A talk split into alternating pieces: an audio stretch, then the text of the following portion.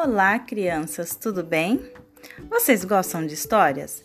Eu gosto muito de histórias. Eu gosto de ouvir e de contar histórias. Eu sou Vânia Matias e hoje eu vou contar mais uma história para você. A história de hoje tem como tema a lebre e a tartaruga. Em uma certa floresta viviam vários bichinhos tinha uma lebre muito prepotente e uma tartaruga muito tranquila. A lebre vivia dizendo que ela era mais esperta, mais ágil do que a tartaruga e que ela poderia conseguir o que quisesse na vida e a tartaruga não.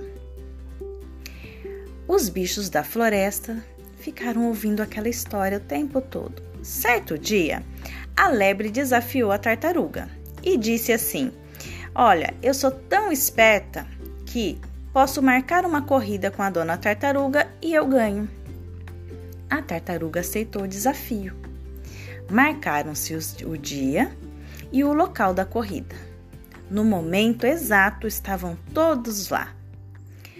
Quando deram o sinal para começar a corrida, a dona tartaruga saiu vagarosamente mas sabendo exatamente aonde chegaria e o que queria para ela. A lebre saiu correndo, pulando, foi para um galho, foi para o outro, foi até lá na frente, voltou, sentou no meio do caminho, bateu papo com uma galinha, correu de novo, foi na sua casa, assistiu um pouco de TV e voltou para a corrida. Ai, tô cansada de ficar esperando essa tartaruga ela é muito devagar. Então a lebre sentou, pegou uma cenoura e foi comer. Com isso, ela cochilou e dormiu. A lebre tinha mudado o foco dela. O objetivo dela não era ganhar a corrida, então por que, que ela foi fazer tantas outras coisas no meio do caminho? Não era para ela ter feito isso, era para ela ter mantido o foco que era a corrida, assim como fez a dona tartaruga.